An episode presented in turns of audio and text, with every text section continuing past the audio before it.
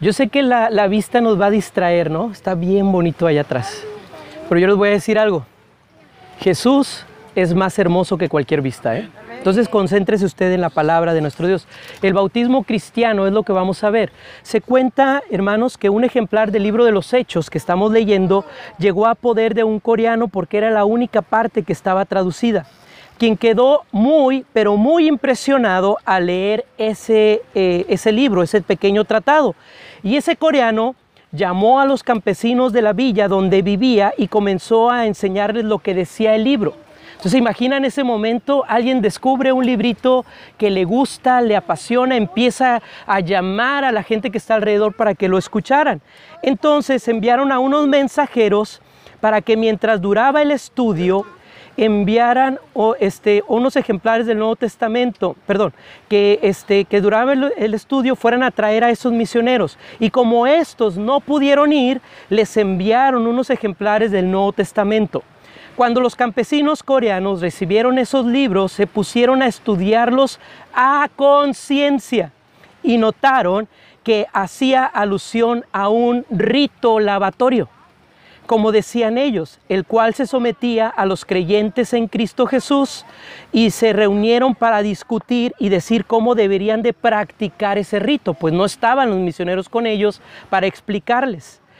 Entonces oraron mucho sobre esto en particular y al fin decidieron que cada uno se fuera a su casa y reverentemente se sumergiera simbólicamente en el agua en el nombre del Padre, del Hijo y del Espíritu Santo. Hermano, nosotros en nuestro tiempo tenemos la palabra completa y hasta la traemos guardada en la bolsa, en el celular. La palabra la tenemos a nuestro alcance y esto es bien importante. Y es más fácil para nosotros poder entender, vivirla y ponerla en práctica. Entonces, hermanos, el Señor Jesús estableció en la gran comisión que hiciéramos discípulos, pero no solamente eso, sino que también fueran bautizados. Y eso es lo que hoy estamos haciendo. El Evangelio ha sido compartido, la palabra de Dios ha sido expuesta. Mira, y eso es lo que hoy quiero que nosotros entendamos y a nuestras visitas también, que lo puedan llevar en su corazón. Esto que nosotros creemos el día de hoy y predicamos es lo mejor que nos ha pasado. ¿Quién dice amén a esto, hermanos?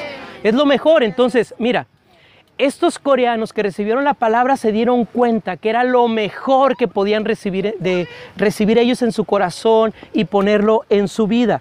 Y aquí en esta porción, en este rito lavatorio que ellos eh, lo consideraron así, la Biblia habla y lo explica muy particularmente. Desafortunadamente, aún hoy en nuestros tiempos, teniendo todo al alcance, teniendo la Biblia y la revelación completa, siguen poniendo en duda el bautismo y la forma del bautismo. Pero la Biblia es clara en eso. Y vamos a contestar rápidamente a tres preguntas para que podamos entender lo que vamos a hacer el día de hoy.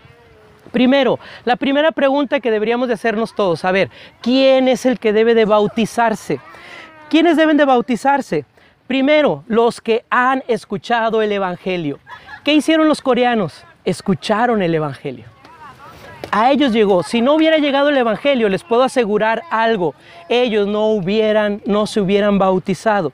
Entonces, hermanos, el Evangelio debe de ser escuchado. En el versículo 37 de la lectura que hizo Marco, dice Felipe abriendo su boca y comenzando desde esta escritura, le anunció el Evangelio de Jesús al eunuco a, este hombre que estaba sentado en su carruaje, abrió los libros porque no tenían una tablet en ese momento para estar leyendo, ¿verdad? ¿Están de acuerdo conmigo? Tenía unos rollos y esos rollos no cualquiera los podía tener. Mira, escucha bien esto que te estoy diciendo.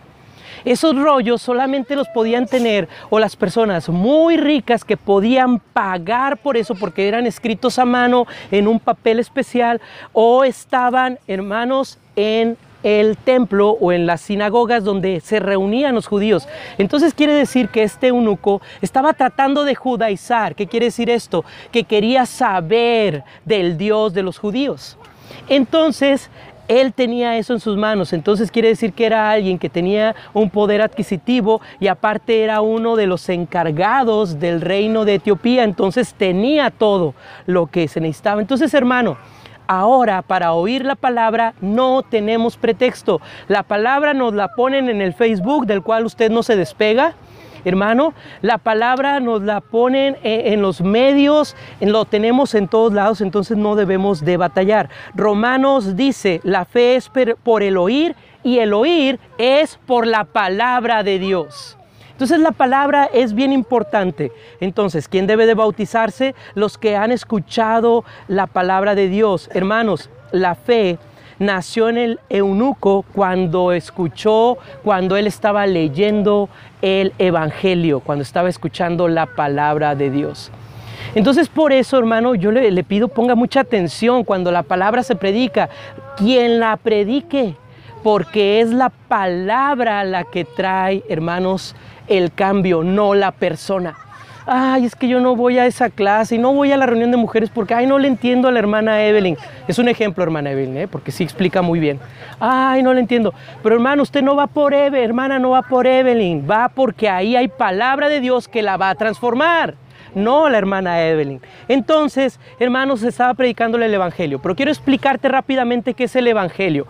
El Evangelio es que alguien vino a la tierra llamado Jesús. El Evangelio es que ese Jesús vino a vivir a esta tierra. El Evangelio es que Él dio su vida por ti. El Evangelio es que Él fue sepultado por ti. El Evangelio es que Jesucristo resucitó por ti. Ese es el Evangelio. Y el Evangelio termina diciendo, y vengo por ti pronto. Ahí encerré el Evangelio. Ese es el Evangelio. Jesús vino, Jesús murió por ti, Jesús hermano fue sepultado por ti y Jesús resucitó por ti y te hace una promesa, promesa, perdón, vengo por ti pronto. Entonces, eso es lo que nos hace a nosotros entender que debemos de bautizarnos el evangelio. Entonces, hermano, el eunuco oyó porque hermanos, él había ido y se había refugiado ahí en la palabra de Dios. Esto me deja algo bien claro. El eunuco tenía una necesidad espiritual que llenar. Querido hermano, todos y cada uno de nosotros espiritualmente tenemos algo que llenar. Mira, voltea con el de al lado y velo y sí vas a decir, sí, se necesita llenar algo. Y necesita llenar algo espiritualmente y es algo profundo. Todos tenemos esa necesidad, hermano, porque él había, dice la Biblia en el versículo 27, que había ido a adorar tenía una necesidad de adorar, por eso nosotros aquí primero cantamos. Bien pudimos haber llegado nada más a los bautismos y vámonos a comer. No, hermano, el que aquí merece la gloria y la honra es Dios, es Jesucristo, ¿de acuerdo? Entonces era una persona que tenía un problema físico al final de cuentas. ¿Por qué tenía el problema físico? Porque era un eunuco y era una persona que estaba mutilada, hermanos. Entonces algo dentro de él necesitaba de Dios. Quizás hoy tú también dentro de ti necesites de Dios. Hoy es el momento para que tú hagas un cambio en tu vida como lo hacía el etíope. Pero también era una persona importante porque dice la Biblia que era un funcionario. Entonces el Evangelio llega para todos. Llega para el que necesita espiritualmente, para aquel que tiene algo roto por dentro, pero también llega para aquel que tiene, el que no tiene, el que es, el que no es. ¿Qué quiere decir esto? No hay excepción para Dios. Todos podemos escuchar el Evangelio, pero también era una persona con interés, porque él volvía sentado en su carro y estaba leyendo. O sea, él no se mareó como muchos nos mareamos cuando vamos leyendo en el micro, ¿no? O en la micro, como dicen aquí. Entonces, hermano, había interés. Y yo te lo digo ahora, hay interés en ti por buscar la palabra de Dios. Es el oír la palabra, pero también es los que han creído de corazón, son los que pueden bautizarse. Escucha esto, los que han creído de corazón. En el versículo 37, el eunuco le contestó a Felipe, creo que, que Jesucristo es el Hijo de Dios. Mira, nota algo, el Espíritu Santo llevó a Felipe, hermanos, ahí para que el eunuco creyera, porque dice que fue llevado por el Espíritu. Entonces, hermanos, las personas pueden creer en, los lugares menos esperados. ¿Me escuchas, amigo que me visitas? Dios, Dios tiene algo para ti el día de hoy en la playa, en unos bautismos. Esto es interesante, así como muchos de ustedes, a lo mejor Dios les llamó la atención y los llevó a sus pies en el hospital. O a lo mejor alguno de ustedes, Dios lo llamó y lo llevó a sus pies, sí estando en el templo, pero a lo mejor estando en una reunión, en casa, o en la plática, en la calle con alguien, o cuando recibieron algún tratado, o algún tratado de los gedeones que este, por ahí luego los encontramos en los hoteles, o alguien nos habla como les pasó, hermanos, a los coreanos. Entonces, los que han creído de corazón son los que pueden, hermanos, ser bautizados. Y esto es bien importante. Entonces, las personas, para que una persona crea, a veces pasan muy rápidamente. Por eso dice Juan 14:35, alzad vuestros ojos y mirad los campos porque ya están blancos para la siega. Es el momento. Ahora, el bautismo no es para los que pueden entender el Evangelio. Escucha esto. No es para los que lo entiendan. Es para los que lo crean con todo su corazón y lo vivan. ¿Por qué? Porque esa es la realidad. Mucha gente cree en el Evangelio. Mucha gente, tú sales y aquí nos podemos salir a preguntarle a la gente, oye, este, ¿tú crees en Dios? ¿Y qué le va a contestar la gente, hermano? Sí, claro, creo en Dios, pues entonces entienden el Evangelio. Pero eso no es el Evangelio. El Evangelio es creer con todo corazón que Jesucristo murió por nosotros, que Él vino a ser sepultado, que vino a morir y que resucitó por mí. No pienses en los demás. Aquí sí debes de pensar solo en ti. Porque ese es un problema. Yo me he topado con adolescentes, con niños que se quieren bautizar porque sus papás van a la iglesia, pero ellos no creen en Jesucristo.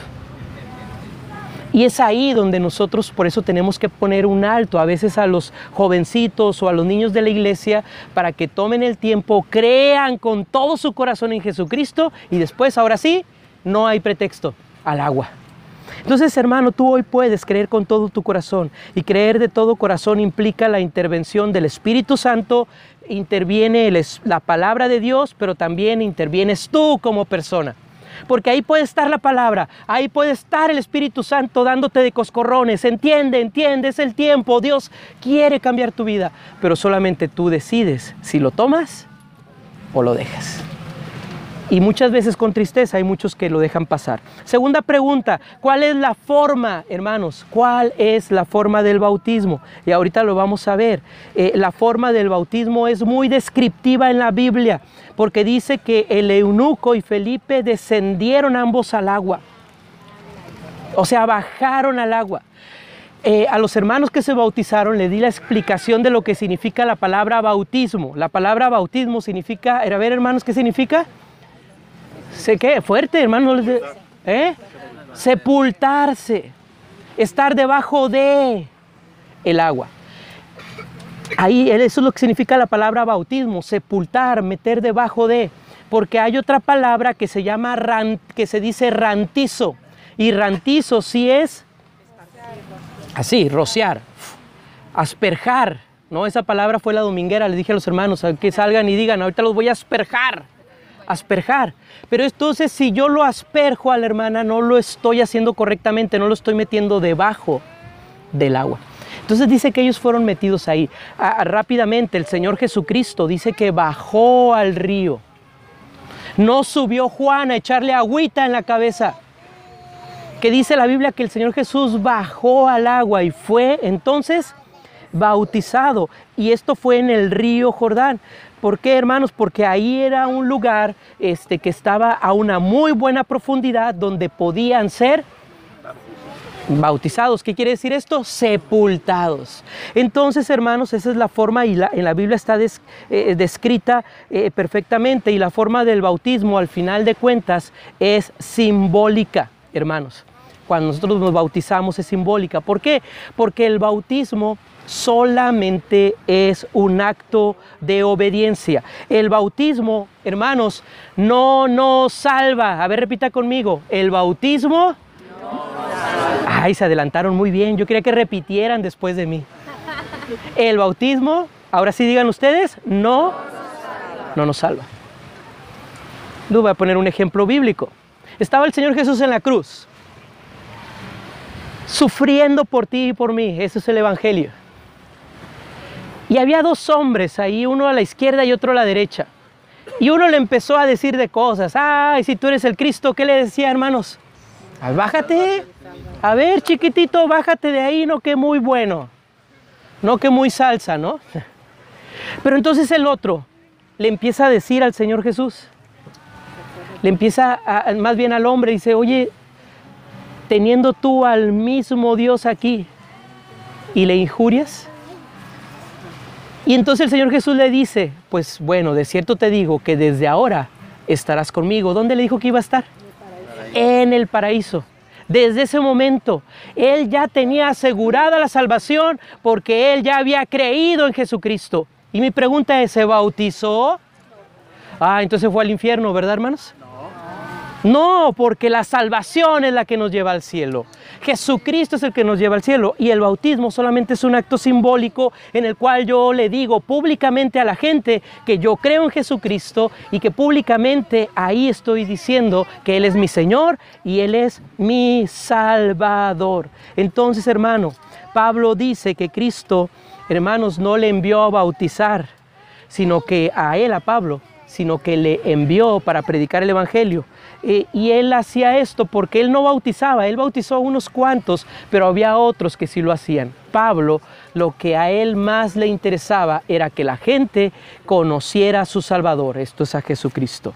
Y por último, ¿qué es lo que permite el bautismo? ¿Qué es lo que el bautismo nos permite? Bueno, ya me bauticé. Y si el bautismo no me salva, si el bautismo no es más que un acto de obediencia, ¿qué es lo que trae a nuestra vida? Hermano, trae perseverancia el bautismo. A ver, ¿me escuchó? Perseverancia. ¿Por qué trae perseverancia? Porque cuando el eunuco, dice en el versículo 36, que se dio cuenta que tenía que ser bautizado, luego, luego dijo, aquí hay agua. Y le preguntó a Felipe, a ver, ¿qué me impide que yo sea bautizado? Aquí el eunuco, como ya venía estudiando, ya venía sabiendo la palabra, nada más, lo único que estaba haciendo era perseverar en ella. Ya creyó en Jesucristo porque le dijo, sí, sí creo en Jesucristo. Y después la, pregunta fue, bueno, ahora qué me impide? Yo veo a un hombre que está perseverando y perseverar es ser obediente. Perseverar es cumplir. Perseverar es no detenerse. Perseverar es seguir adelante en el Señor. Hermanos, si la palabra de Dios, el Evangelio de Jesucristo es lo mejor que te ha pasado en la vida, persevera en ella. Si Dios es lo mejor que tienes, Jesucristo es lo mejor, pues debes de perseverar. Y el bautismo es una muestra de perseverancia.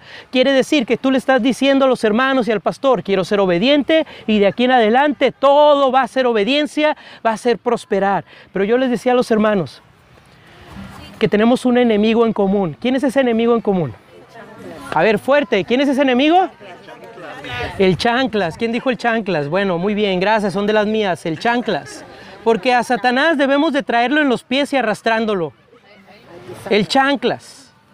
Entonces, él va a andar ahí dando lata y lata y lata para que no obedezcas, para que no te bautices, para que después de bautizado digas, no, de, haber sabido que la iba a pasar tan mal, ni me bautizo. Y eso es negar a Jesucristo, eso es renegar de Dios. No, hermano, empiezan las pruebas, empiezan las dificultades, tú perseveras. Me bauticé por obediencia y por obediencia aguanto, por obediencia sigo adelante en el Señor. Y yo les decía a los hermanos, no nada más ustedes pasar una mala semana, también el que bautiza pasa malas semanas antes de los bautismos. Pero también bendiciones, y bendiciones esta, que casa de oración esté celebrando el nombre de Jesucristo. Entonces persevere, hermano, pero también, hermanos, cuando te bautizas, trae gozo, trae gozo porque dice en el versículo 39 que el eunuco después de que fue bautizado subió, dice la Biblia que siguió gozoso su camino. ¿Siguió qué, hermanos? Gozoso. Entonces volteé con el de al lado y pregúntale, ¿estás gozoso? A ver, pregúntaselo. ¿Estás gozoso? Ah, pues si lo estás, es que ya entendiste que tienes que caminar en el Señor y tenemos que ir alegres, hermanos. Mira, ah, me voy a entretener tantito aquí. El gozo se demuestra. El gozo se nota en la cara de nosotros. A veces estamos nerviosos, estamos serios, pero ya cuando se nos quita el nerviosismo debe de haber gozo y debe de haber alegría. Hermanos, el Señor Jesús vino para traer vida y para traer vida en abundancia. Y eso nos debe de dar mucho, mucho gozo. Entonces, hermanos, la obediencia hace que nosotros crezcamos en el gozo y eso nos va a hacer mejores hijos de Dios. El bautismo, hermanos, es un símbolo externo de una experiencia interna. A ver, ahí les va otra vez la frase dominguera del pastor. ¿Escuchó, verdad? Ahí le va. El bautismo es un símbolo externo, hermanos, de una experiencia interna. Lo que está sucediendo adentro es lo que vamos a manifestar ahorita afuera. Así que aguas, porque si usted anda ahí haciendo cosas que no debe, eso es lo que hay dentro de usted. Y si hay gozo en usted, es que Cristo está en usted. Si se pone usted a obedecer y a buscar la palabra de Dios, ahí adentro hay algo y hay gozo y eso le va a traer felicidad, hermano.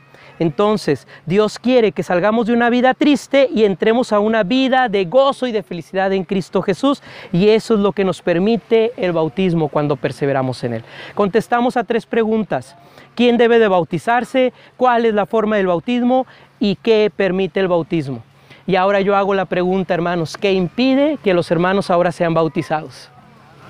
No los escuché, ¿qué impide, hermanos? Nada. Entonces vamos a pasar a este hermoso acto de obediencia, pero antes de esto vamos a cerrar nuestros ojos y vamos a orar. Yo le voy a pedir que se concentre. Concéntrese un poquito en el Señor en este tiempo. Señor, yo quiero darte gracias. Gracias por esto tan maravilloso que hoy estamos experimentando y estamos viviendo y lo estamos disfrutando.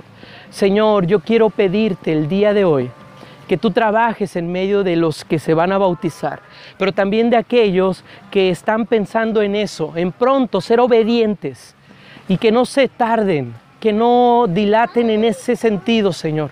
Pero yo sé, Padre, que hoy veremos una muestra externa de lo que tú, Señor bendito, estás haciendo internamente en sus vidas. Así que te damos la gloria y te damos la honra. Pero quiero detenerme un momento para pedirte a ti, mi hermano, o a ti, mi amigo que nos visitas, que hagas hoy un compromiso con el Señor Jesucristo de seguirlo de otra manera, de caminar con Él de diferente manera.